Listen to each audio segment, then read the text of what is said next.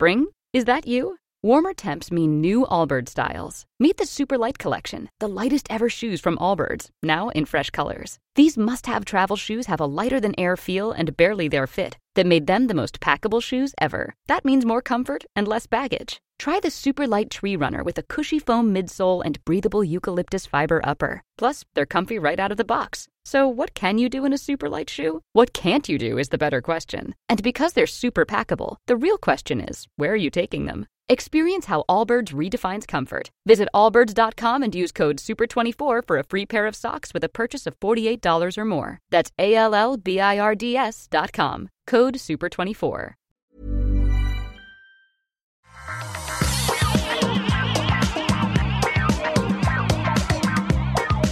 Bonjour à tous et bienvenue sur le Rendez-vous Tech, l'émission qui vous rend l'actualité des nouvelles technologies la plus compréhensible possible. Dans cet épisode, on va vous parler du coronavirus et de ses impacts technologiques, euh, d'une nouvelle proposition de Citroën pour la mobilité urbaine qui est assez intéressante, de groupes euh, WhatsApp qui étaient accessibles sur Google, mais aussi euh, du DNS over HTTPS. Euh, vous verrez, tout ça va être très très clair et euh, même peut-être d'autres sujets en fonction du temps dont nous disposerons. Euh, bon, on verra ça risque d'être un petit peu dense. Exceptionnellement, ce n'est pas Patrick qui présentera l'émission. Euh, vous étiez prévenu et vous l'entendez évidemment avec euh, ma voix. Euh, il vous l'avait annoncé la semaine dernière. Il avait planifié un séjour au Japon, mais donc c'est moi, Guillaume Vendée, qui va être votre hôte remplaçant pour cet épisode. Et je vais partager cet excellent moment avec des chroniqueurs de talent, à commencer par Cédric Bonnet. Salut Cédric. Salut, ça va? Ça va très bien. Pas euh, malade. Tu te racles la gorge juste avant tu vas pas Non, non, non, non, euh, non, tout va bien. Non, ah, c'est la psychose, hein, dès que quelqu'un se racle la gorge ou là, j'ai mal à la gorge, alors du coup, je me pose des questions. Pourtant, Bon, j'ai pas léché la barre dans le tram, je comprends pas. Il faut se laver les mains toutes les heures avec du gel C'est ce que je hydroalcoolique. Faisons tous attention. Euh, on a également avec nous Manuel Castéjean, rédacteur en chef de Frandroid. Salut Manu. Salut Guillaume. Pareil, tu as évité les, les miasmes des transports en commun parisiens. Bah, écoute, euh, pareil, je suis un petit peu malade, mais là, ah, ça a l'air d'aller mieux, donc je pense que c'était pas ça, ça va. Bon, parfait. Donc tu Bon, passes à côté. Ça peut être ça, mais tu es peut-être guéri. Peut-être. Ah, C'était rapide. tu nous diras dans les jours à venir si ça continue à aller bien. Euh, et puis, eh ben, écoutez, c'est assez exceptionnel dans le rendez-vous tech. C'est une grande première. Euh, c'est peut-être même, on peut le dire, une exclusivité mondiale. Patrick va finalement euh, également être présent en tant qu'observateur chroniqueur. Salut Patrick. Salut Guillaume et merci de prendre les rênes de l'émission. Euh, oui, certains auditeurs seront peut-être surpris de m'entendre, mais euh, je ne suis pas en direct du Japon. Je n'ai pas interrompu mes vacances pour euh, te surveiller directement dans l'émission. Mais oui, mais je, je suis là quand même parce que je ne suis pas au Japon. Je sais pas, je te laisse gérer les choses. Je sais pas si tu veux qu'on rentre dans les détails, mais Bon, écoute, on, on peut rentrer quelques secondes dans les détails, mais tu as déjà fait, toi qui maintenant utilise Instagram d'une main de maître, tu as déjà communiqué sur le sujet. Bon, effectivement, tu n'as pas été empêché de partir, mais tu as euh, raisonnablement préféré reporter le voyage, quoi, c'est ça? Bah écoute, euh, c'était oui, c'était carrément euh, un- un- une tension dramatique digne d'un thriller euh, invraisemblable, d'un James Bond ou, d'un Fast and Furious même. Je suis dans le rôle de, euh, euh, euh, Vin Diesel et ma femme est dans le rôle de The Rock. C'était dans la queue pour la sécurité de l'avion. Elle a reçu une notice selon laquelle son boulot exigeait qu'elle soit quarantainée chez elle, qu'elle puisse pas aller au boulot. À, son retour après un voyage au Japon. Et ça c'était tout nouveau. Donc on s'est dit euh, mais qu'est-ce qui se passe? On était dans la queue pour passer la sécurité. Donc on a regardé un petit peu toutes les infos et effectivement on s'est rendu compte de ce que vous savez sans doute euh, tous très bien que le Japon a connu une euh, augmentation de la l'épidémie assez substantielle, ils ont fermé les écoles, etc. Et donc on s'est dit, on n'avait pas peur d'attraper le virus parce que ça, euh, c'est d'une part très peu probable et d'autre part, on est jeune et fringant, donc il est peu probable que ça nous, nous pose de sérieux problèmes. Mais ce dont on avait peur, c'est d'une quarantaine, soit sur place, soit en revenant. Et nous, on a notre fils qui nous attend ici. Et donc euh, bah, d'une part pour gérer la garde du, petit et ensuite parce que oh, si on est quarantainisé euh, un petit moment ça peut être compliqué Et donc, on avait vraiment cette. Euh, même si ça, c'était très peu probable, on s'est dit, pour le cas où, on va pas risquer. Et donc, euh, c'est super frustrant parce que c'était un voyage qu'on avait prévu depuis un an. On était le premier voyage depuis, je l'avais dit, depuis qu'on on a eu le petit. Et, euh, et, on dansait, mais littéralement, on dansait chaque jour de la semaine avant le voyage. Je dire, on va au Japon, on va. Et cette décision était hyper dure. Euh, et bon, enfin, c'est pas la fin du monde, mais on espère pouvoir euh, remettre ça à un moment plus tard. Mais c'est tellement con parce que si la news était tombée euh, genre un jour plus tard, on aurait été au Japon et tout serait bien passé, il y aurait eu aucun problème, on serait rentré, j'en suis sûr. Mais quand on te pose la question à ce moment, tu dis bah je peux pas pour parce que j'ai le petit qui nous attend, bah il faut qu'on revienne quoi. Donc enfin il faut qu'on annule. Donc voilà, on a pris cette décision et du coup je me retrouve animateur du rendez-vous tech, c'est cool aussi. C'est clair. Bah écoute, oui, alors c'est un vrai sujet de, responsabilité ce virus. Et puis alors c'est un peu particulier parce qu'on voit ça dans les news en ce moment. On a l'impression de pas pouvoir y échapper. Euh, donc on se dit tiens, on va se rabattre sur un podcast tech, c'est un peu plus léger, un peu plus cool. et puis pas patatras, Guillaume prépare des, news qui parlent du virus. On va pas parler que de ça, je vous rassure. Euh, bah en tout cas, merci de me faire confiance, Patrick. Tu sais que tu interviens quand tu veux. Hein, considère que tu es chez toi dans cette émission. je garde ah, pour moi. quand il est déjà dans tes pantoufles. Il te dit fais comme chez toi, tu sais. je garde quand même pour moi le jingle de l'avocat du diable. Hein. Je vais peut-être l'utiliser en cours d'émission. Euh, avant qu'on aborde vraiment les news euh, ensemble, un petit rappel évidemment. Euh, Patreon, qui est la plateforme de financement participatif sur laquelle vous pouvez soutenir le rendez-vous tech. vous avez toutes les infos sur patreon.com/slash rdvtech. vous avez toutes les explications de Patrick et les modalités de participation vous sont détaillées. on va donc encore, désolé, parler du virus parce qu'on a quelques événements qui se sont rajoutés. On a d'abord euh, la conférence euh, Facebook Aid, donc c'est la, conférence annuelle de, de, Facebook à destination notamment des, environnements de développement, qui était prévue pour mai, donc c'était pas prévu pour tout de suite, mais qui est elle euh, annulée. on a aussi la Game Developer Conference, donc qui est vraiment la, la grand-messe du, développement du jeu vidéo, sur lesquels plusieurs studios ont décidé de, de se retirer, ont annoncé qu'ils ne participeraient pas à l'événement, et qui a été d'ailleurs repoussé un petit peu plus tard cette année. C'est un peu particulier parce que c'est l'année où euh, des, produits phares qui sont la, PlayStation 5 et la Xbox Series X, qui sont euh, les nouvelles générations de consoles, vont être, vont lancées.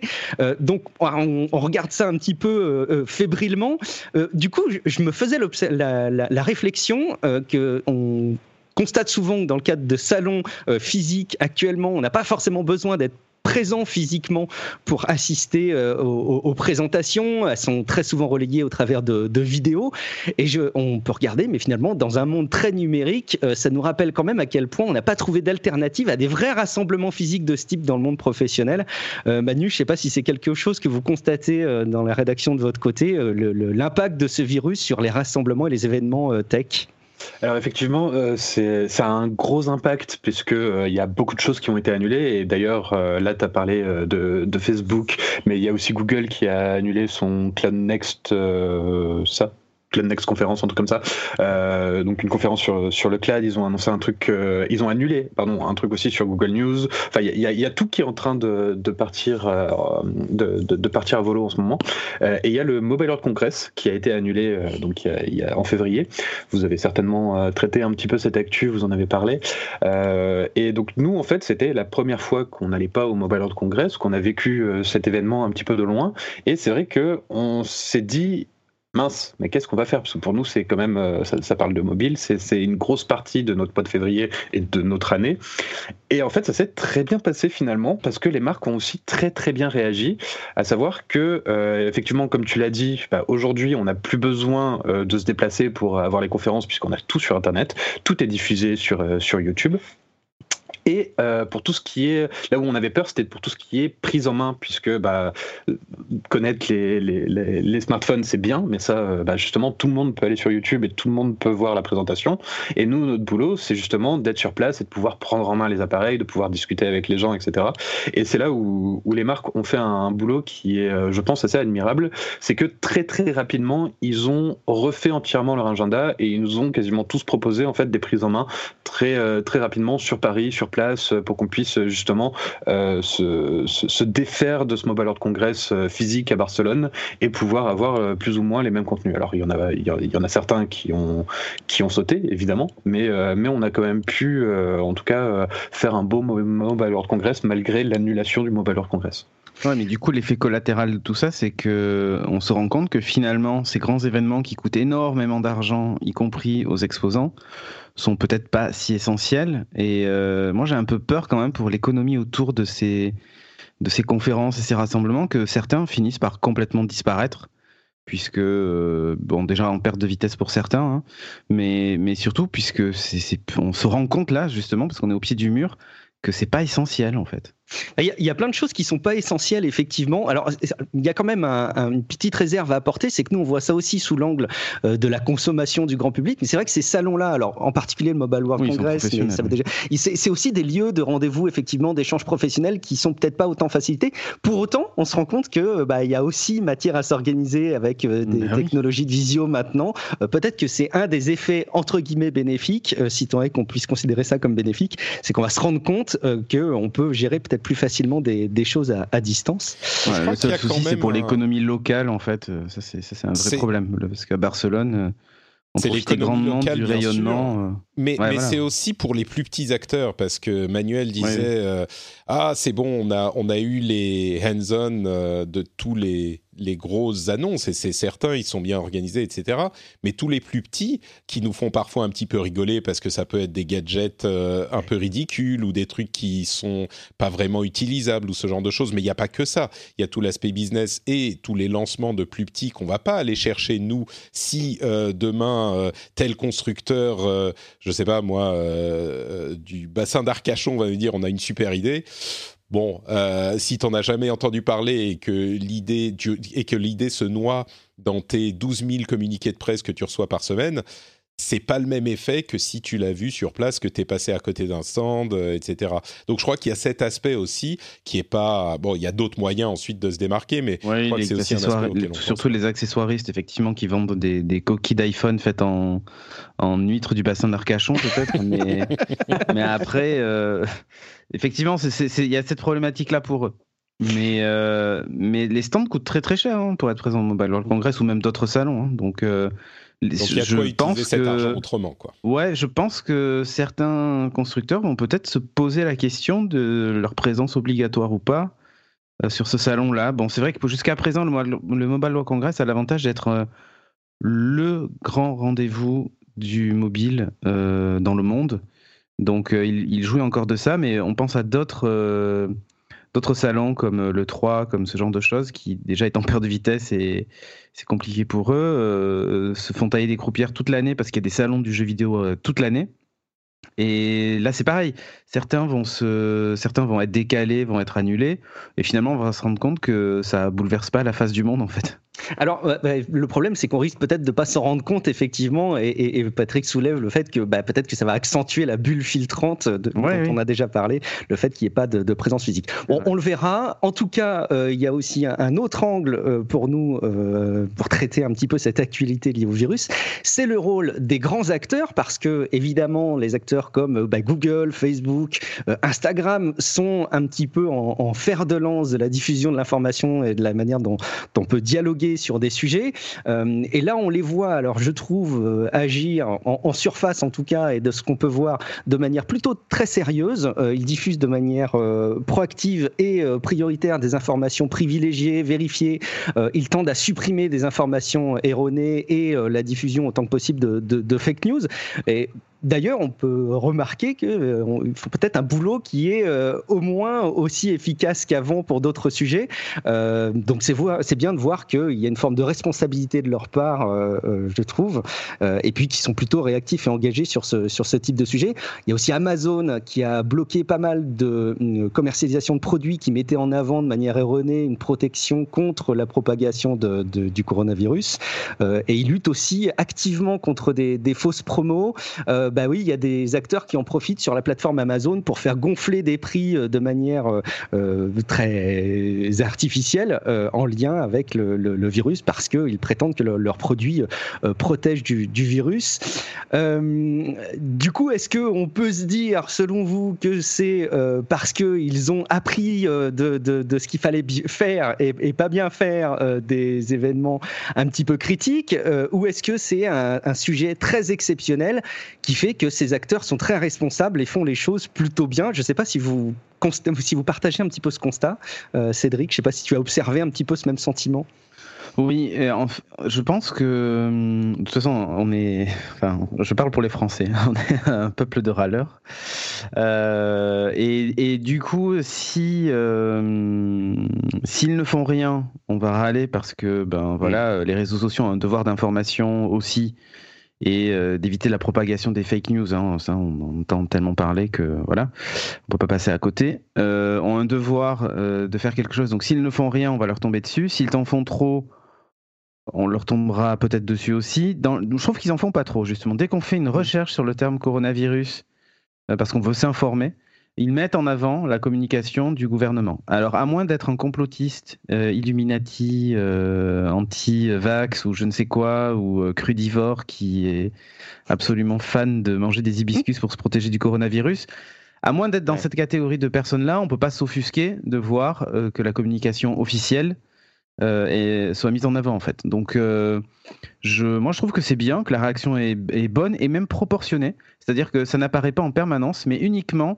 accolé à des informations qui concernent le coronavirus, en disant bon, ils analysent pas le propos, donc des fois on peut euh, le contenu du poste peut raconter de la des conneries plus grosses que que l'auteur, mais par contre on a un message qui dit vous voulez vous informer sur le coronavirus, cliquez sur ce lien euh, là et ça nous envoie sur le, sur le site euh, le site du, gouvernement. Donc moi je trouve que c'est pas mal la démarche. Je trouve que même j'ai même été étonné de voir que ça a été fait de façon euh, je ne sais pas si ça a été fait de façon proactive, mais c'est le sentiment que j'en ai. C'est-à-dire que j'ai pas l'impression qu'on les ait forcés euh, sur ce coup-là, en fait. Mm. Donc mm. Euh, Facebook, Twitter, en tout cas, je trouve que c'est vraiment, vraiment bien ce qu'ils font. J'ai pas regardé Instagram euh, pour tout te dire. Instagram, c'est euh, pareil. Si jamais tu fais une recherche ou si jamais tu es amené à interagir avec des, des, thèmes qui ont ce type de hashtag où on identifie en gros que tu es lié à ce centre d'intérêt, ils vont te remonter de manière proactive des informations aussi avec des liens qui te renvoient vers des, des, sites d'information vérifiés. Donc effectivement, ça paraît plutôt responsable. ça tend à montrer que c'est un, un, un, sujet vraiment exceptionnel qui les oblige à agir de manière très responsable. Ah oui, même Instagram, c'est carrément pire. On fait recherche coronavirus, il y a carrément une pop-up qui apparaît en disant vous recherchez des informations euh, sur le coronavirus, accédez à gouvernement.fr, voir les publications du coup. Mais ça nous donne le choix là, c'est assez dingue. Donc on est tout le temps en train de critiquer et de dire ce qui va pas bien. Donc soulignons ce, qui, va, bien là-dessus. Donc ça c'est bien. Alors peut-être un tout petit peu moins bien. On va voir. Euh, il y a Apple qui a retiré.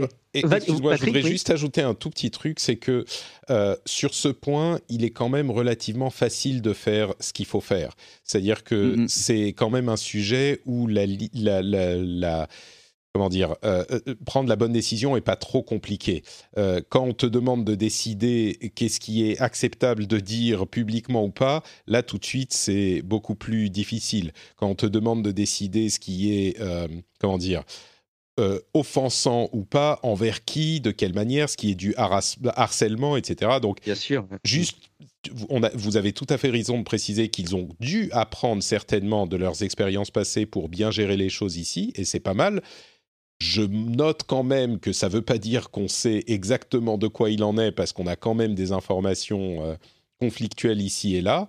Mais euh, ce n'est pas parce qu'ils réussissent à gérer sur ce sujet qu'ils euh, devraient réussir à gérer et que donc c'est une paresse ou une faute de leur part, une faute peut-être, mais qu'ils réussissent à gérer sur d'autres sujets plus complexes. Donc je voulais juste le mmh. mentionner.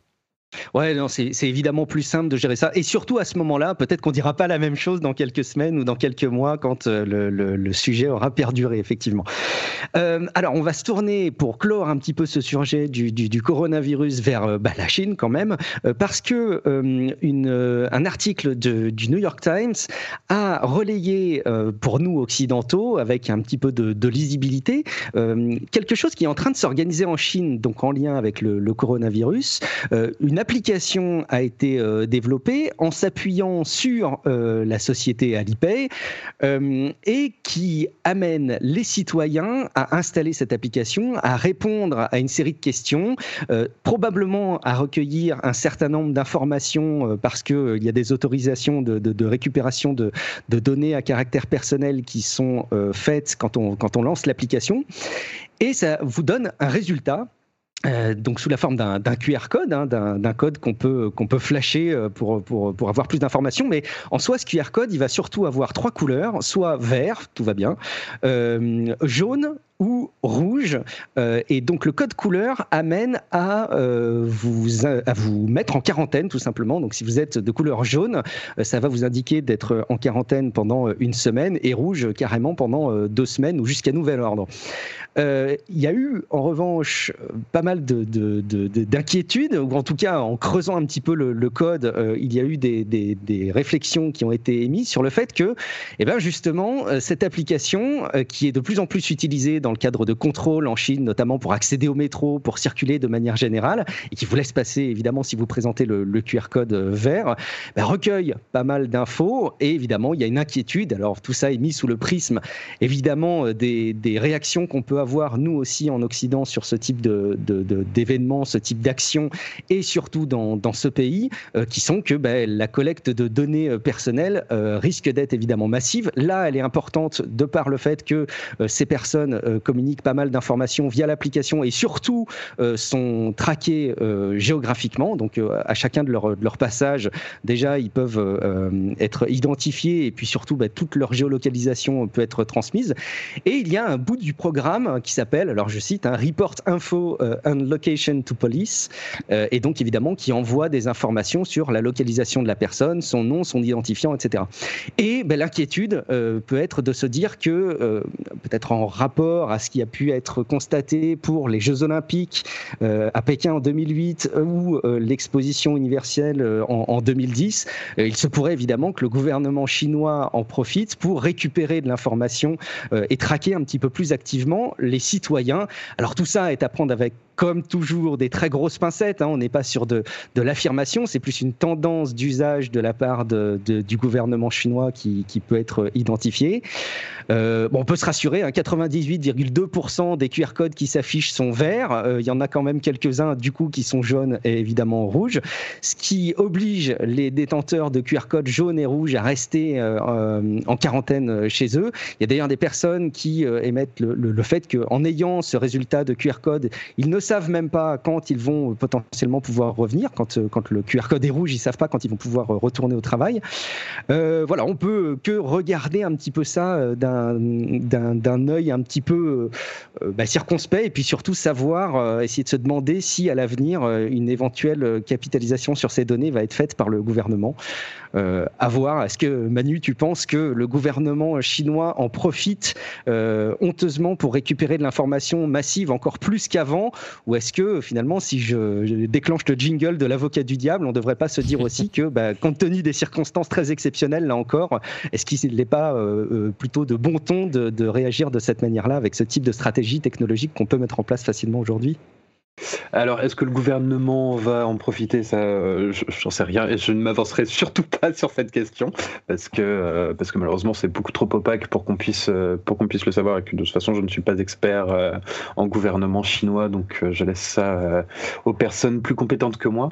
après, je pense que dans l'idée du gouvernement chinois qui contrôle déjà énormément de choses, ça, ça, reste quand même assez assez logique comme suite et une mesure d'urgence qui est pas j'ai envie de dire, qui est pas déconnante dans le sens où euh, bah, c'est ce qu'ils font de toute façon, traquer la population à, à, longueur de journée, notamment avec la, reconnaissance faciale, et c'est quelque chose qui, euh, pour euh, pour les habitants, est, est pas est, pas est pas anormal en fait, puisque bah, justement tu parlais de cette, cette application qui est utilisée quand même par 90% de la population, sans que ça pose apparemment le moindre problème. Ils n'ont pas le choix en fait. Hein. Il y a, il y a des voix qui hein. s'élèvent y a des voix quand même qui s'élèvent, notamment des personnes un peu plus âgées euh, qui, se, plaignent du fait de devoir installer ce type d'application euh, sur le plan technologique. Mais ils n'ont pas trop le choix. S'ils veulent passer, s'ils veulent rentrer dans le métro, ils sont obligés de présenter le QR code, quoi. Oui, et puis j'ajouterais que euh, on, se demande si le gouvernement va utiliser les informations. Tu l'as mentionné, Guillaume, mais peut-être que les auditeurs n'ont pas bien saisi la chose.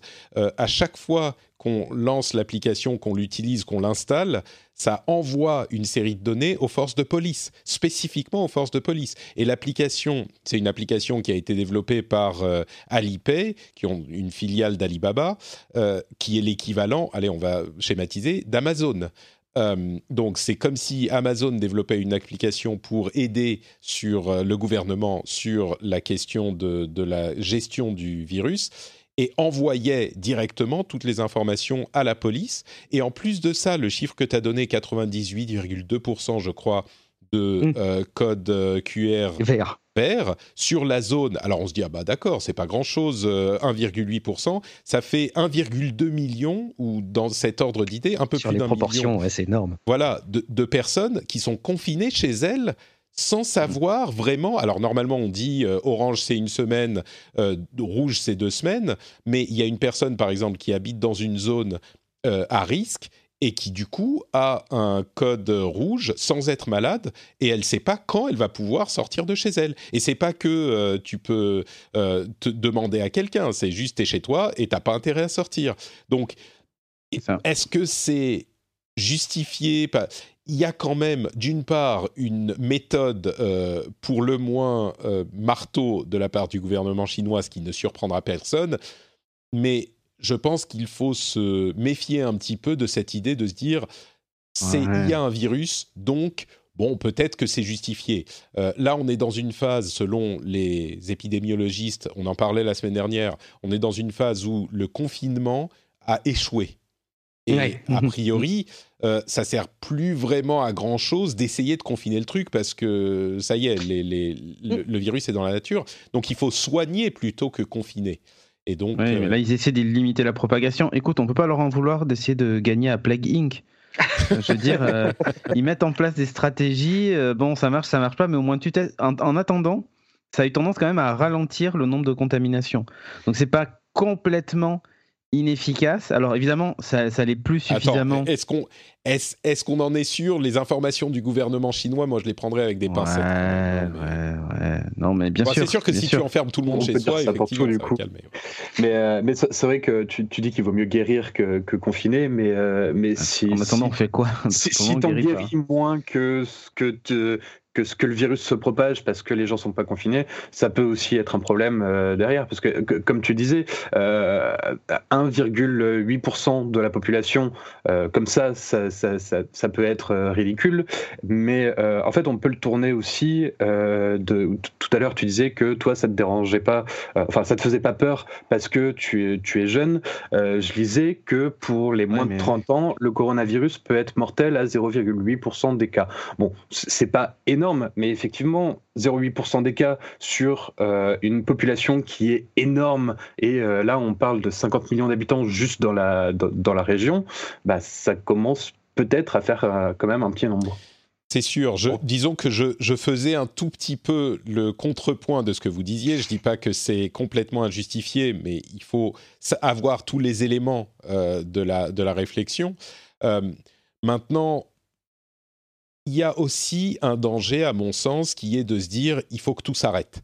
Il faut que c'est parce que on est dans le même type de réflexion que quand on se dit bah si on regarde les chiffres de euh, du nombre d'accidents de voiture, euh, plus personne va prendre la voiture. Ce genre de mécanique. Et le problème, le gros problème, et là je vais peut-être abonder un petit peu dans votre sens quand même, le gros problème de ce coronavirus, c'est qu'on ne sait pas il y a beaucoup de choses qu'on ne sait pas. Donc il y a cette mhm. incertitude qui peut pousser à, à pécher par excès de prudence, mais est-ce vraiment un péché si c'est un excès de prudence? Je peux comprendre euh, l'argumentation. Moi, j'avais, j'ai dit à plusieurs reprises, il semblerait que le taux de mortalité soit de 2%, mais en même temps, c'est difficile de savoir 2% des cas déclarés, mais la grippe normale, euh, c'est euh, beaucoup moins, mais beaucoup moins parce qu'il y a aussi beaucoup de cas qui sont, on compte la mortalité sur l'ensemble. Et on sait qu'il y a beaucoup de gens qui sont symptomatiques mais qui ne, se déclarent pas aux autorités, etc. Mm. Et puis, euh, il faut savoir aussi que le gros exemple de la, la, la grippe, l'une des grippes les plus mortelles de l'histoire, qui est la grippe espagnole, euh, c'est pas, qu'elle avait un taux de mortalité de 40%, elle avait un taux de mortalité estimé à 2 à 3%.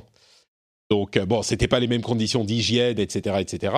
Mais euh, bon, c'est vrai que 2%, c'est pas rien. Donc, en même temps, je suis en train de réorienter ma, ma, réflexion dans votre sens aussi, parce que c'est des Oui, mais après, on pense souvent à soi, et c'est ce que je comprends tout à fait. Et c'est pareil pour ton fils, il y a très peu de risques, à moins qu'il ait une maladie euh, particulière, mais euh, mais euh, bah, moi pour mon fils, il faut penser... préciser, c'était pas que j'avais peur qu'on attrape le virus encore une fois. Non, c'est que, que j'avais isolé de lui pendant 15 jours supplémentaires. Non, mais pas. c'est que je savais pas qui allait s'occuper de lui pendant 15 jours si on n'était pas là. c'est ça. C'est ça. C'est pas la peur d'être détaché de lui parce qu'au contraire, t'en es bien content là. Hein. Ah, c'est la moitié de la raison pour laquelle on voulait partir au Japon. Voilà, exactement. Mais t'es dit, je m'en vais à l'autre bout de la planète pour plus le voir. Donc quand même, j'avais bien compris que c'était pas ça le souci. Mais euh, non, mais le souci, c'est que si tu es contaminé sans le savoir, parce que tu t'en fiches, tu as un petit peu mal à la gorge, et puis c'est tout, quoi.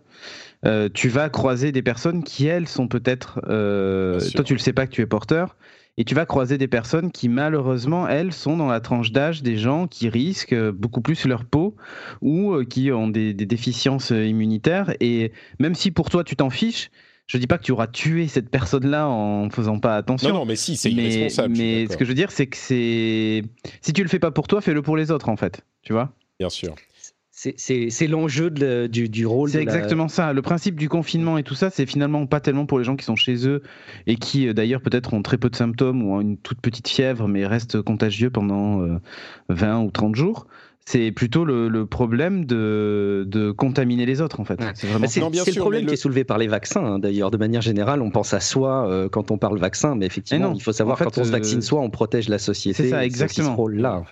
Oui, bon, disons que là, la, discussion s'est étendue. La, question qui se pose sur cette, euh, ce sujet spécifique du confinement euh, mis en place par le gouvernement chinois. Oui, c'est juste qu'ils veulent, ils veulent cheater à Plague Inc., mais ça marchera pas. C'est ça. Ils vont faire comme les autres, ils vont perdre. Et qu'ils diffusent des informations aux, services de police aussi, ce qui, encore une fois, dans le contexte de la société chinoise, mhm. n'est pas forcément si surprenant. Mais... Au passage, Plague Inc., hein, que tu le disais, euh, tu citais le, jeu Cédric où on joue, on incarne un virus et on essaye de, ravager la population mondiale euh, est désormais banni en Chine. Euh, oui, c'est faut la transition en fait. il, faut, il faut dire que le tuto vous fait choisir le quand vous faites le tuto de Plague Inc. En fait, les relancer. et quand tu fais le tuto au départ, il te dit choisissez un pays où commencez votre virus, mais dans le tuto, t'as pas le choix. Tu choisis forcément la Chine. La Chine, ouais, c'est ça. Bah, d'un autre côté, tu maximises tes chances. Hein. D'ailleurs, il y a eu un truc un peu marrant avec Plague c'est le, en fait, le, les, téléchargements ont explosé avec le coronavirus. comme à chaque épidémie. Ouais. Et du coup, le, développeur a été euh, obligé, enfin, s'est senti obligé, en tout cas, de faire euh, une sortie publique en disant euh, oh, oh, les mecs, c'est pas un tuto, hein. c'est juste un jeu. Donc, prenez pas ça comme, comme quelque chose d'intéressant pour savoir comment déployer le, le coronavirus. Bon, on va, on va laisser un petit peu ce sujet. Allez, on va aller vers d'autres, d'autres sujets. J'espère un peu moins euh, anxiogène. Euh, peut-être que c'est Je vais choisir une euh, illustration, une illustration qui va compenser pour illustrer l'épisode sur le site web. Ça, ça devrait. oui, ça évite ça évitera aux gens de, de, de, ne, pas écouter l'épisode. Déjà que c'est pas Patrick qui l'anime, si en plus il y a une image anxiogène, ça va pas le faire. Ah, c'est le bon moment. c'est le, bon moment, peut-être, Patrick, allez quand même, hein, pour rappeler, euh, comme je te disais en intro, que le rendez-vous tech est disponible en financement participatif sur Patreon. Est-ce que tu veux en, toucher euh, quelques, mots maintenant que tu es là pour, euh, oh, bah, propager le bon message? J'allais te laisser, te laisser le faire parce que c'est toi qui conduis l'émission, mais simplement pour mentionner effectivement que l'émission est disponible gratuitement pour tous. pourquoi? Parce qu'il y a un petit peu de pub d'une part, mais surtout il y a des gens qui y payent. C'est comme un magazine dans lequel il y a un petit peu de pub, et bah a, s'il y a que ça, le magazine ne fonctionne pas. Et là, ça fonctionne parce qu'il y a des gens qui choisissent de soutenir l'émission financièrement. Et c'est grâce à eux que vous pouvez l'écouter, que vous pouvez nous écouter euh, débattre euh, sans fin de cette question de l'importance et de la gravité du coronavirus, entre autres. Et du coup, j'aimerais vous encourager, si vous écoutez cette émission depuis un moment et si elle vous plaît, à euh, penser à devenir vous aussi un membre de la formidable équipe des Patriotes. Vous allez sur patreon.com slash rdvtech et le lien est dans les notes de l'émission. C'est super simple, ça prend deux minutes. Vous pouvez le faire en mobilité, depuis votre bureau, depuis chez vous. Euh, comme je le disais à l'épisode précédent, quand vous êtes euh, en train de partir d'écouter, vous faites, ça pendant les courses ou pendant que vous faites du sport. Bah, quand vous rentrez chez vous, vous lâchez les clés dans le bol. Euh, comme d'habitude, ça fait cling et vous pensez ah, cling Patrick, cling Patrick, cling Patrick. Et donc, vite, vous vous précipitez sur votre ordinateur pour soutenir. Donc, euh, je, j'espère que ça vous inspirera. Et surtout, je remercie très, très chaleureusement ceux qui permettent à cette émission d'exister en faisant partie des Patriotes. Donc, merci à vous tous et merci à tous ceux qui choisiront de euh, regarder si ça les intéresse en allant sur patreon.com slash rdvtech. As a person with a very deep voice, I'm hired all the time for advertising campaigns. But a deep voice doesn't sell B2B, and advertising on the wrong platform doesn't sell B2B either. That's why if you're a B2B marketer, you should use LinkedIn ads. LinkedIn has the targeting capabilities to help you reach the world's largest professional audience. That's right, over 70 million decision makers all in one place. All the big wigs, then medium wigs, also small wigs who are on the path to becoming big wigs. Okay, that's enough about Wix. LinkedIn ads allows you to focus on getting your B2B message to the right people. So, does that mean you should use ads on LinkedIn instead of hiring me, the man with the deepest voice in the world? Yes. Yes, it does. Get started today and see why LinkedIn is the place to be to be. We'll even give you a $100 credit on your next campaign. Go to linkedin.com slash results to claim your credit. That's linkedin.com slash results. Terms and conditions apply. Ryan Reynolds here from Mint Mobile. With the price of just about everything going up during inflation, we thought we'd bring our prices down.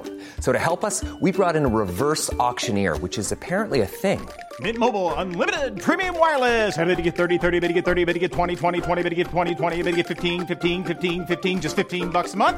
So, Give it a try at mintmobile.com/switch. slash $45 up front for 3 months plus taxes and fees. Promo rate for new customers for limited time. Unlimited more than 40 gigabytes per month slows. Full terms at mintmobile.com.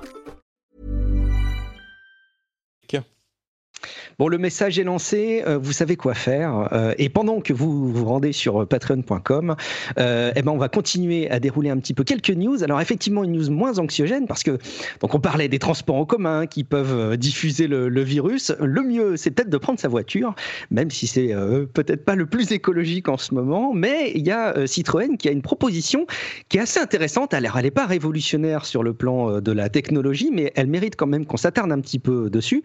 Donc c'est un véhicule électrique euh, de deux places, c'est plus petit qu'une Smart, euh, avec un, donc un tout petit gabarit. On peut la recharger sur une prise de courant classique, donc pas besoin d'installer euh, un chargeur spécifique à votre domicile. on peut la conduire sans permis à partir de 14 ans si vous détenez le, le BSR. La vitesse de pointe est, celle de 45 km/h, donc ça va un petit peu plus vite que les trottinettes électriques, mais peut-être pas tant que ça. 10 km/h de plus, je crois qu'en moyenne c'est 35 km/h, si je dis pas de bêtises, les trottinettes. Non, c'est euh, légalement c'est 25. Hein. Ah, c'est 25, pardon. Non, on, va quand même plus vite avec, la, avec cette voiture. Euh, on peut rouler aussi quand même plus, puisqu'on a une autonomie de 70 km euh, et qu'on peut atteindre, on peut recharger la batterie complètement et, et atteindre cette autonomie avec 3 heures de recharge, et tout ça est connecté à l'app mobile de Citroën, alors qu'on nous présente comme étant euh, un moyen d'avoir le véhicule connecté. Euh, je, vous spoil un petit peu, l'appli est pas géniale, mais bon, euh, c'est quand même un, plus pour suivre. Batterie voilà, des, informations un peu essentielles. Là où c'est intéressant de s'attarder sur cet appareil, c'est pour son prix. Et oui, il coûte, déduction faite de la prime écologique, on, peut l'avoir à 6 000 euros. Donc c'est seulement, tenez-vous bien, 5 iPhone 11 Pro, ou même deux iPhone 11 Pro et des loyers de 20 euros par mois, dispo très prochainement à la FNAC. Et euh, chez Darty, Manu, tu as suivi un petit peu cette, cette présentation. Qu'est-ce qu'on peut souligner euh, comme nouveauté sur ce véhicule? Euh, bah alors comme nouveauté, tu l'as dit, en fait, c'est pas le véhicule en lui-même est pas extrêmement nouveau. Hein, c'est un, un, très bon petit appareil électrique, euh, mais en fait, on, on avait déjà eu des voitures sans permis, euh, notamment Renault Twizy. propose la Twizy, exactement. Euh, ce qui est vraiment impressionnant, en fait, c'est c'est justement cette façon de, de, de le vendre. Alors déjà, ce- son prix qui est qui, qui, qui écrase la concurrence, puisque c'est 6900 euros à l'achat, moins les 900 euros de bonus écologique, donc on est à 6000 euros. Euh, sachant que la Twizy est à 7540, Mhm. plus la location de la batterie encore derrière. Donc ça, ça, ça, ça monte encore. Et sans Euh, les portes. Et, et sans les portes. Sans les portes. Ça- non, non, mais, non, mais du coup, l'hiver, on a froid. euh, c'est compliqué. Et, euh, et, et là, en fait, avec un premier versement de 2640, euh, 2644 euros, pardon, euh, on peut euh, conduire la Citroën Ami pour seulement 20 euros par mois pendant 48 mois, euh, ce qui est pas si cher que ça, qui est largement abordable et qui euh, peut faire euh, imaginer à des parents acheter ça justement à leurs enfants, à des collégiens, à des lycéens pour aller euh, pour aller à l'école euh, plutôt qu'un scooter euh, parce que bah, justement c'est plus plus safe qu'un scooter. Et je sais que euh, bah, par exemple si mes parents m'écoutent ils ont toujours refusé de m'en acheter un à voilà alors que là, là- là, typiquement je pense que euh, ils ils auraient pas euh, vu euh, une contrainte à, à- à m'acheter ça Euh, le deuxième point La question, tu c'est est-ce que toi, tu en voudrais plutôt qu'un scooter? Parce que Ah. t'as quand même un petit peu l'air. Hmm. Bah, en, en fait, la question, c'est pas est-ce que j'en voudrais à la place d'un scooter, c'est est-ce que j'en voudrais à la place de marcher parce que mes parents veulent pas que j'ai un scooter. donc, dans tous les cas, c'est mieux. Et, euh, et le deuxième point donc, que, qui est soulevé, effectivement, tu l'as dit à la fin de, de, de, de, de ton, de ta chronique, euh, si on peut appeler ça comme ça, enfin, si on peut appeler ça une chronique, euh, de ta présentation, merci. Euh, c'est que c'est vendu à la Fnac. C'est assez fou. Je crois que c'est la première fois qu'une voiture est vendue euh, de, chez, un, chez un revendeur d'électronique comme ça. hein. donc c'est une, une grande surface. Donc c'est vraiment beaucoup plus accessible. Et même il y a un- une troisième possibilité, c'est euh, l'autopartage, puisque euh, il y aura, je crois que c'est Free to Move Ouais, qui. pas donné l'autopartage. alors je je me rappelle plus du prix, mais de toute façon C'est l'autopartage. 26 centimes la minute. Euh, ouais, effectivement. Donc c'est plus cher qu'une trottinette pour le coup, mais Ouais. euh, mais c'est plus sympa qu'une trottinette comme. euh, voilà, c'est ça. Cédric, est-ce que le salut de la mobilité urbaine passera par ce type de proposition selon toi? Eh bien, en attendant, les gens qui, n'ont- qui roulent en voiture sans permis peuvent se tourner vers ce type de véhicule parce qu'il ne faut pas oublier que les voitures en sans permis, euh, par exemple Ligier ou, euh, ou Exam et tout ça, il y a plein de marques hein, qui font ça. Une voiture sans permis, vous savez combien ça coûte ou pas? Alors, dans mes souvenirs, c'était aux alentours de 15 000 euros. Mais C'est exactement ça. Donc euh, pour la moitié du prix, au lieu d'avoir un véhicule thermique euh, extrêmement polluant avec un moteur de tondeuse qui va à 50 km/h, vous avez un véhicule électrique euh, que vous pouvez recharger chez vous, qui vous coûtera moins cher en entretien et en essence. Enfin franchement, si demain je vois encore des gens rouler avec ce type de véhicule, je ne comprends pas. C'est pas possible de continuer à immatriculer ce type de véhicule euh, quand, euh, quand celui-ci sera sorti. Quoi. Bon, à part peut-être pour le look, effectivement, parce que l'ami, il faut aimer. hein, euh, c'est un look un peu particulier. Mais je, je trouve qu'il y a de très bonnes idées. On est dans une période où. Et cibler les jeunes en plus, c'est aussi le bon plan parce qu'avec Greta Thunberg et les, les ambitions écologiques de, de cette génération-là, OK Boomer, c'est. C'est vraiment, euh, c'est vraiment dans, dans, ça va dans le sens de l'histoire. Alors après, euh, est-ce que ça va laisser dur ou pas? Ça, je suis pas devin pour pour le dire. Mais il y a de très bonnes idées, comme par exemple le fait d'utiliser euh, deux portières gauche pour. euh, Non, mais c'est vrai. Du coup, les, les portes s'ouvrent en, en, ben, en antagoniste. hein. donc, il y en a une qui s'ouvre du bon côté, comme on a l'habitude dans une voiture, et l'autre qui s'ouvre à l'opposé. Du coup, euh, puisque c'est la même portière, je crois que c'est deux portières droite ou deux portières gauche, je sais plus laquelle, mais ça coûte moins cher à produire hein, de faire qu'une seule des deux portières. Donc, ça explique aussi le coût. Euh, moi, je trouve que c'est euh, que c'est une bonne idée. C'est plus petit qu'une Smart en longueur. hein. Je sais pas si vous vous rendez compte, c'est Ouais, 20 c'est plus cm compact. de moins, donc c'est encore plus compact. Donc sur une place classique, vous pouvez en mettre deux. Euh, vous, voilà, il n'y a pas de coffre, mais euh, à l'avant, il y a énormément de place pour y, glisser une petite, euh, une petite valise cabine. Honnêtement, je trouve que c'est un, ça répond à, ça répond à une partie d'un besoin. Alors après, est-ce que c'est un besoin un besoin global qui va faire qu'ils vont en vendre des millions, je ne sais pas. Ça, j'ai un peu un doute. Euh, par contre, en, et même pour les gens qui sont déjà équipés, tu vois, moi par exemple, je roule euh, dans une voiture hybride. Euh, je- J'en étais très content pour faire de la ville de ma voiture hybride, puisque je consomme très peu en ville. Eh bien, je me suis dit, mais tiens, euh, je dépasse. J'ai une appli aussi sur ma voiture hein, qui me dit à chaque fin de trajet à quelle vitesse moyenne j'ai roulé. En général, je suis à 29 km/h. Tu vois, c'est très précis, mais c'est toujours ça. Donc euh, euh, 19 km/h euh, et euh, 29 km/h, pardon. Et donc du coup, se poser la question d'un véhicule qui m'a coûté 35 000 euros. euh, et que je trouve très agréable en ville, euh, qui me permet de faire aussi des longs trajets. Oui, c'est ça. et un Tu fais des de choses avec le véhicule actuel Voilà, mais que ce que tu je veux pourras pas faire. Mais... Exactement, mais ce que je veux dire, c'est qu'en véhicule secondaire, ou par exemple le véhicule pour aller bosser tous les jours, eh bien pourquoi pas? C'est-à-dire que me dire, là par exemple, on a deux véhicules euh, plus une moto, Euh, la moto qui sert à aller au travail euh, dans les embouteillages et tout ça, tu vois.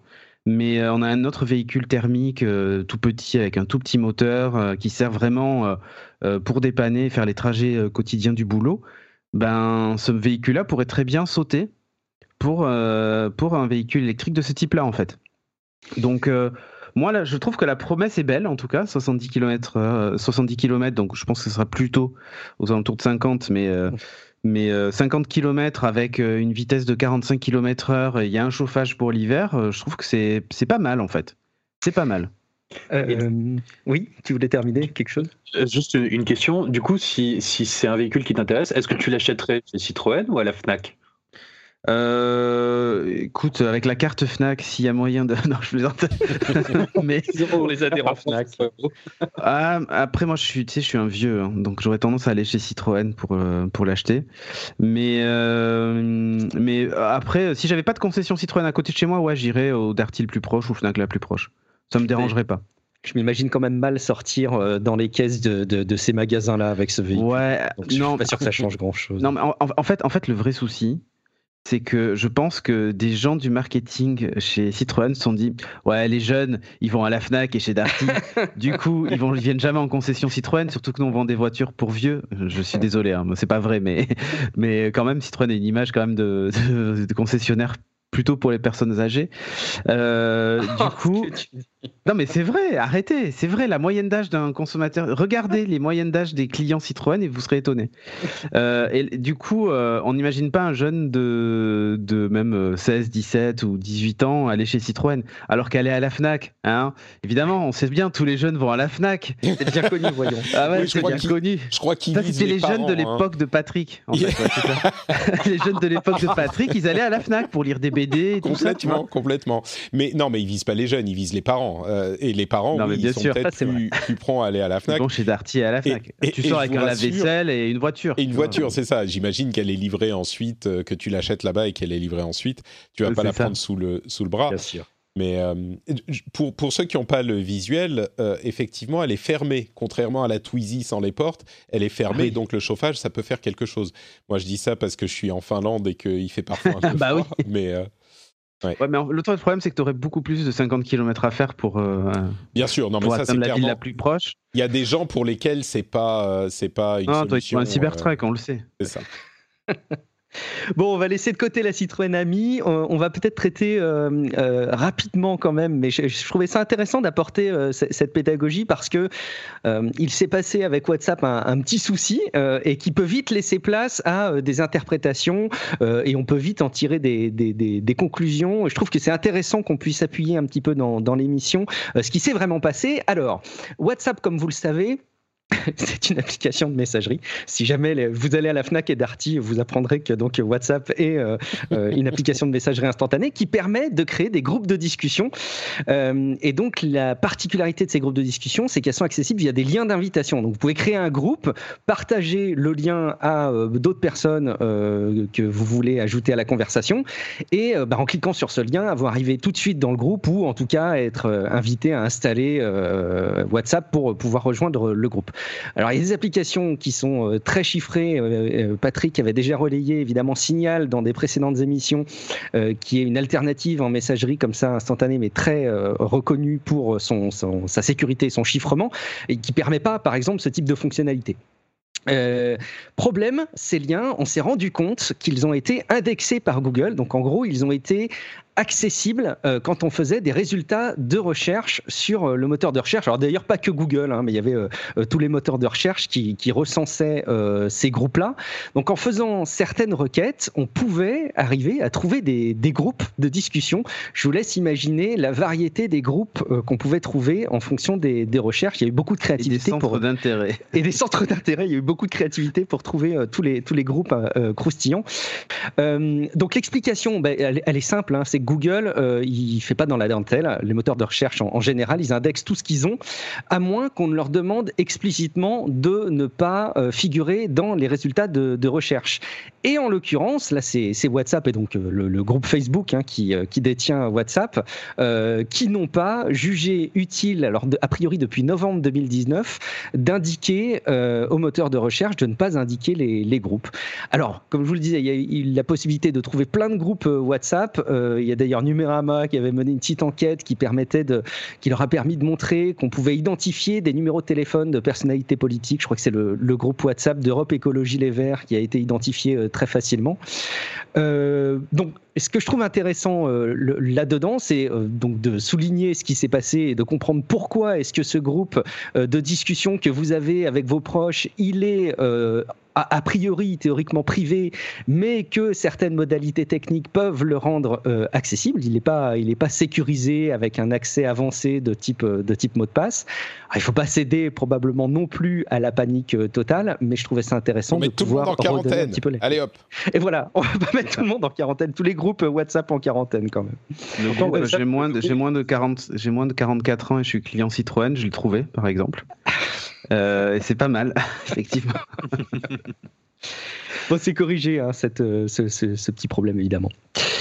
Euh, et dernier point, peut-être qu'on va qu'on va aborder aussi sous l'angle de la de la pédagogie. Alors c'est euh, le sujet qui va faire fuir tous ceux qui sont allergiques aux trucs un peu trop techniques. Mais euh, promis, j'ai essayé de trouver des, des, analogies qui vont vous permettre de, de comprendre de quoi il retourne. Donc c'est le DNS over HTTPS. alors il faut refaire un tout petit peu de, de, schéma sur la manière dont ça se passe quand vous visitez un site web. Aujourd'hui, donc quand vous allez sur un site web, par exemple, prenons au hasard frenchspin.fr. Euh, on y va et on se connecte. Donc, on a le, petit HTTPS qui montre qu'on est sur une conversation sécurisée. C'est-à-dire qu'en gros, les informations qui transitent entre le site web et nous, euh, donc avec notre navigateur, sont, sont chiffrées. Donc, ça garantit que les informations échangées peuvent pas être lues euh, par d'autres personnes toujours en reprenant l'exemple de. Je te corrige tout de suite parce qu'il y a peut-être des gens qui vont essayer. J'ai pas euh, chiffré ah, euh, sur FrenchSpin parce qu'il y a tellement. la seule chose qui transite, c'est les commentaires et c'est pas. C'est pas grand chose. Donc il est pas. Mais il faudrait que je le fasse. Il faudrait que je passe en HTTPS. J'ai pas eu le temps.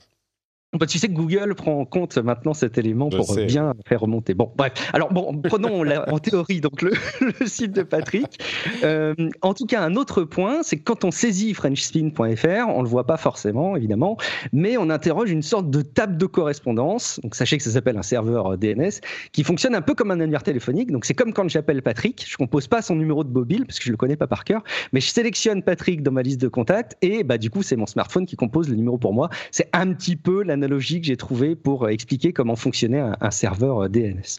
Ça évite évidemment d'avoir à se rappeler des numéros de téléphone ou de se tromper, donc c'est quand même assez pratique. Problème, cette requête aujourd'hui, elle n'est pas chiffrée. Donc on vit à une époque où bah, tout ce qui est messagerie, on l'a vu tout à l'heure, il est important que ce soit euh, chiffré, que nos conversations et nos échanges avec les sites web soient sécurisés. Et cet aspect-là de la requête n'est pas aujourd'hui chiffré. Et Firefox donc propose une nouvelle version qui est actuellement avec une fonction qui est actuellement activé uniquement aux États-Unis, qui permet de chiffrer par défaut euh, ces requêtes, donc de les sécuriser, en s'appuyant sur un service tiers que vous connaissez peut-être, qui s'appelle euh, Cloudflare. Donc l'objectif, il est euh, double, bah, d'empêcher toute surveillance, bah, parce que quand on utilise des, technologies de ce type-là, eh ben évidemment, il est beaucoup moins facile de savoir ce qu'on fait et de savoir sur quel site web on va, on va se rendre. et puis empêcher la censure de sites web. Donc quand il y a des, des gouvernements qui veulent bloquer l'accès à certains sites web, eh ben évidemment, il est plus facile de se rendre sur ces sites puisqu'il est plus difficile de nous empêcher d'y aller. Donc c'est cette fonctionnalité que vous allez peut-être voir apparaître dans l'actu qui s'appelle DOH, donc DNS over HTTPS, qui est également proposé sur Chrome et sur les autres navigateurs, mais qui est activé par défaut sur cette nouvelle version sur Firefox. Alors ça soulève quelques, quelques petits problèmes euh, et des experts en sécurité s'en sont euh, émus, notamment le fait que ce soit en place par défaut avec Cloudflare, que ça remplace ouais. paramètres sur, euh, sur l'ordinateur, donc que ça peut mettre à mal des fonctionnements de type contrôle parentaux. donc voilà, ça, et puis accessoirement aussi, ça peut lever des protections contre des sites qui ont été, prenez les guillemets, légitimement bloqués. C'est ça. C'est surtout ça, en fait. Pédopornographique, effectivement. Euh, Cédric, bon move ou mauvais move de Firefox? Alors, en fait, Firefox est dans un move de. Ils sont, ils sont dans une position, euh, Firefox, de vouloir continuer à exister, et ça se comprend. Hein. Aujourd'hui, ils sont super challenger euh, de, bah, de Chrome, essentiellement d'ailleurs. Euh, même Edge hein, qui commence à revenir petit à petit. Mais euh, il faut qu'ils se différencient. Et eux, euh, bah, ils, prennent, ils prennent vraiment le contre-pied total de, de, ce que propose Google. C'est-à-dire, livrez plus votre vie privée. nous, on va s'assurer avec Firefox que vous ayez l'outil qui va vous permettre de contrôler tout ça, de ne pas être tracé, d'être tranquille et d'être le plus sécurisé possible de manière globale en fait que ce soit euh, des attaques extérieures ou peu importe en fait. Donc, euh, donc je comprends le move d'un point de vue communication. Euh, je comprends aussi le move d'un point de vue technique quand on regarde qu'un côté de la pièce. Ce seul problème, c'est comme tu l'évoquais, c'est qu'il y en a deux côtés et que et qu'effectivement, il y, y, a quelques possibilités de bah, de se retrouver avec euh, des sites, euh, des sites bloqués qui ne le sont plus, des, des, choses, du, des choses du genre. Alors, euh, ou même de faciliter la consultation de, de, certains sites interdits. Enfin bref, c'est c'est un peu compliqué. C'est toujours pareil en fait. Quand on protège la vie privée, on, on protège toutes les vies privées, y compris celles des malandrins. Euh, et donc forcément, euh, je, bah, j'arrive pas à déterminer si c'est un bon ou un mauvais move. En fait, mais... L'intention globale, euh, l'intention globale est voilà, voilà c'est ça. Mais il y a des, il y a des, il y a des, il y a des dommages collatéraux. En plus, on l'impose absolument. Enfin, c'est. Je pense que c'est surtout ça le problème, moi. C'est qu'en fait, c'est imposé et surtout, c'est imposé à des personnes qui savent peut-être pas que ça leur est, imposé. Euh, parce que bah, nous, on en parle, on sait ce que c'est, on comprend, etc. Mais il euh, y a personne qui va aller dans les paramètres, paramètres de connexion, paramètres de DNS, aller tout au fond dans un sous-sous-sous-sous-sous-sous-menu pour enlever Cloudflare, etc. Et comme ça reprend le dessus sur les DNS de l'ordinateur, euh, je sais pas si ça vous est déjà arrivé d'avoir un problème de, enfin, de, oui, d'accès un... sur un sur sur un DNS parce que euh, parce qu'il y a un câble qui a pété ou whatever, et du coup vous avez plus accès à une majorité du web, et du coup bah vous, vous changez vos DNS, vous passez par ceux de Google ou ceux de Cloudflare ou, euh, ou n'importe lesquels plutôt que ceux de votre opérateur, et du coup vous avez vous récupérez l'accès euh, à ces sites web. Et là aujourd'hui en fait cette cette solution qui peut paraître euh, pas évidente, mais qui, qui, sera donnée à la majorité des personnes à qui ça va arriver, bah en fait, le DNS de, de Cloudflare va reprendre le relais. Et si c'est lui qui a pété, bah en bah, fait, voilà. ils n'auront plus accès à une partie du web, encore une fois, et ça, ça risque de leur poser problème. Patrick, est-ce que ça, t'émeut d'une quelconque manière ou est-ce que tu as envie de, de critiquer ou encenser la manière dont j'ai essayé d'apporter de la pédagogie sur ce sujet? Non, non, c'était très bien. C'était, euh, c'était très bien expliqué. Comme tu l'as, dit, euh, le gros souci, c'est et vous l'avez tous évoqué, le, c'est exactement les mêmes problèmes ou les mêmes catégories de problèmes que euh, quand on parle de vie privée à tout point de vue. Euh, le fait que ça soit par défaut ou pas, je crois que c'est un petit peu accessoire, sauf dans le cas très précis où on a voulu euh, euh, mettre en place des contrôles parentaux et que bon. Mais si on a en place des contrôles parentaux, euh, on peut choisir le navigateur aussi que la personne va utiliser, je pense. Et c'est vrai que si on n'est pas au courant, ça peut poser problème. Je dis pas que ce ne sont pas des problèmes réels, Mais le vrai cœur euh, de la question, c'est est-ce qu'on protège la vie privée ou pas? Et il y a ces deux côtés de la médaille, mais dans tous les sujets. Euh, quand on parle de, de, Signal, l'application qui, qui est vraiment chiffrée de bout en bout, c'est exactement le même souci. Euh, quand on parle de chiffrement de bout en bout, c'est exactement le même souci. Quand on dit qu'Apple va chiffrer ses téléphones entièrement et qu'il est important de ne pas donner de backdoor aux euh, autorités et d'autres fabricants font la même chose ou essayent de faire la même chose, ça pose des problèmes aussi. Et la personne qui réussira à donner une réponse uniforme et universelle à ces questions-là, euh, je pense qu'elle aura résolu l'un des gros problèmes de l'humanité, parce que c'est un problème qui se pose à tout point de vue, pas que dans la, la technologie aujourd'hui. Et hum, vous avez bien exposé les choses, donc je ne vais pas ajouter plus que ça. C'est un problème récurrent. Après, euh, sur le DOH, il y a aussi un autre problème. Alors, je n'ai pas creusé assez pour, euh, pour pouvoir te, te, te, contredire euh, exactement là-dessus. Mais en fait, de ce que j'ai vu, il y en a quand même qui ont remis en question la sécurité du, des DOH, notamment parce que bah, justement, l'un des, des, des, éléments du, du DOH, c'est de cacher à ton opérateur ce que tu fais. Donc, mhm. effectivement, c'est une bonne chose, parce que si jamais il y a une backdoor chez l'opérateur, bah, au moins, euh, ils, ils ont plus accès au site que tu peux visiter. En théorie, puisque en fait en pratique, euh, il y a plein d'autres moyens pour l'opérateur de récupérer euh, les sites sur lesquels tu vas, notamment au niveau des certificats de, sécurité et, des requêtes sur les serveurs. Et du coup, en fait, ils auront quand même plus ou moins l'information. Donc en fait, quelle est la, la le, la, la, réglette. Où, est-ce qu'il faut mettre ouais, ça. Où est-ce qu'il faut positionner la réglette entre euh, l'avantage de sécurité qui finalement n'est peut-être pas optimal euh, versus un problème qui pourrait, euh, qui pourrait engendrer d'autres problèmes en termes d'usage pour les utilisateurs. Bon, sur le bulletin de notes, on mettra peut-être peut mieux faire. Intéressant. Oui, c'est ça. Euh, allez, quelques news et rumeurs vraiment en flash, et puis je vous laisse réagir si jamais vous le souhaitez. Euh, donc Orange, Bouygues Télécom et SFR qui s'unissent pour, euh, ben, en gros, vous faciliter vos démarches. Alors la proposition s'appelle Mobile Mobile ID. donc c'est trois opérateurs. Donc il n'y a pas Free, hein, vous avez compris dans cette association terrible. les trois opérateurs qui sont membres de l'AFMM, une association association qui, coordonne un petit peu ces, acteurs pour les usages multimédia, euh, qui permet en gros bah, de, vous permettre de vous, authentifier un peu comme un Facebook Connect, sauf que ce serait un Mobile ID Connect et qui récupérerait vos données euh, en tant que client pour ces opérateurs pour aller vous connecter à des services. Euh, bon, la, démarche est intéressante. Il faut dire qu'il y, a matière à faciliter un peu la navigation sur ces, sur ces services. Euh, et puis ça leur permettrait d'avoir plus de données, eux aussi, je pense. Euh, Inversement, bien sûr, bien sûr.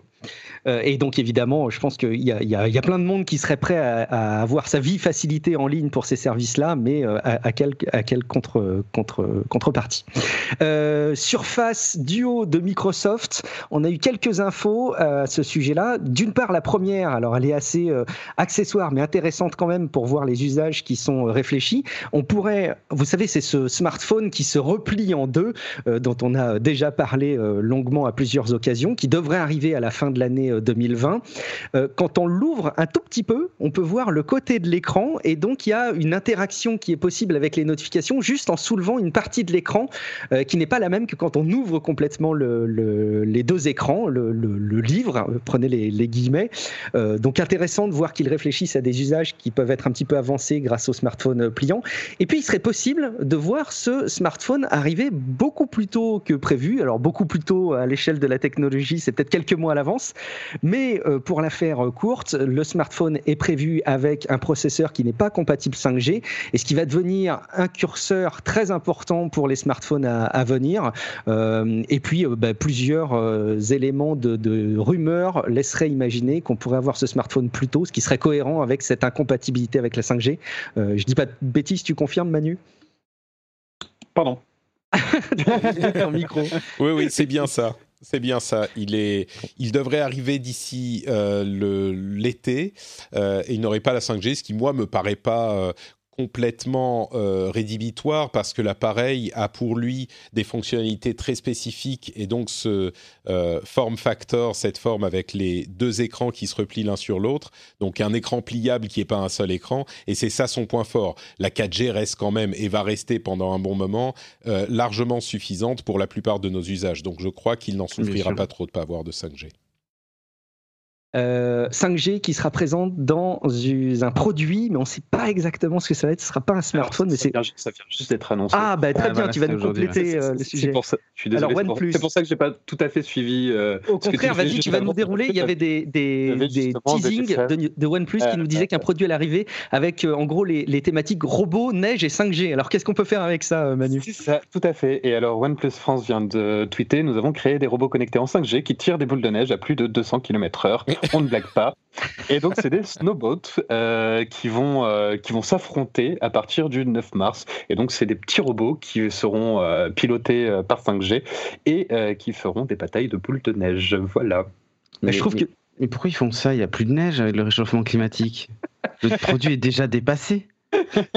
Ils devraient envoyer des vaccins plutôt contre le coronavirus. Ils sont vraiment has hein je trouve qu'on aura fait quand même le grand écart entre le début des nouvelles qui étaient euh, très orientées aux euh, grands enjeux euh, du monde avec le virus et terminé avec un robot lanceur de boules de neige. Je trouve qu'on aura fait un, grand écart parfait. du coup, je pense que c'est le bon moment pour clore cet épisode du Rendez-vous Tech, mais c'est aussi le bon moment pour rappeler où est-ce qu'on peut vous retrouver, chacun d'entre vous, si on veut échanger avec vous, peut-être critiquer ou encenser ce que vous avez pu relayer dans l'émission. Attendez, attendez, attendez, il y a quand même une breaking news. Ah. Si on participe à ce, snowboard battle, on peut gagner un voyage chez Patrick. Ah bon? Direction la Laponie, Finlande, tout ça. Enfin, tu vois. C'est pour ça, en fait, il a annulé ses vacances pour organiser. Mais bien sûr, euh, pour organiser une, une, baston de robots. Bravo. La taille de boule de neige géante. Euh. Ah non, mais c'est merveilleux. Alors, si, c'était moi qui étais à l'origine de ça, j'aurais fait une euh, bataille de boules de riz pour devoir euh, aller manger des onigiri au Japon. C'est ça que j'aurais fait. Ça. Non, mais par contre, c'est Patrick, ça veut dire quand même que vu que les robots sont 5G et qu'ils vont se battre euh, dans la neige, peut-être que la 5G en Laponie, c'est bientôt. Ah, malheureusement, je suis un petit peu trop au sud. la Laponie, oh, c'est encore un peu loin. je suis resté loin du Père Noël. Donc, oh. ouais, ça marche pas. Désolé. Merci.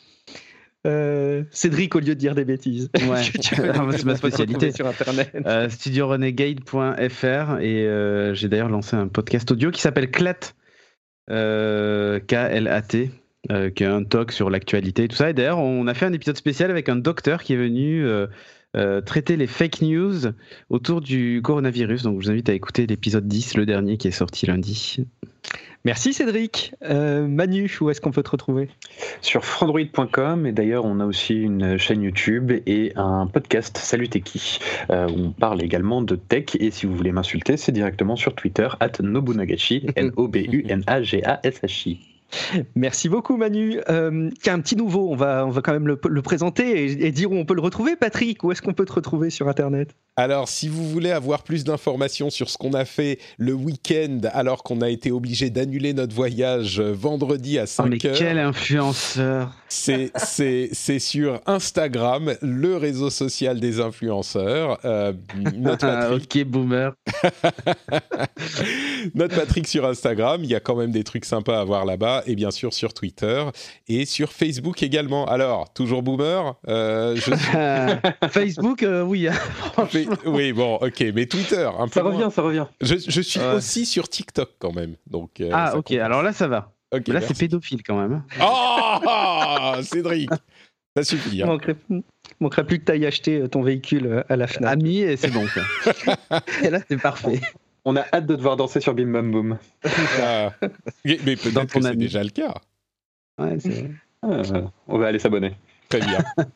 Bon, vous me retrouvez, moi c'est Guillaume Vendée, vous me retrouvez euh, bah, tiens, partout, sur Instagram aussi, euh, Guillaume Vendée, sur Twitter. Euh, merci beaucoup d'avoir écouté cette émission et puis promis, retour à la normale avec un épisode classique du rendez-vous tech avec Patrick aux commandes la semaine prochaine. Merci beaucoup, à très bientôt. Ciao.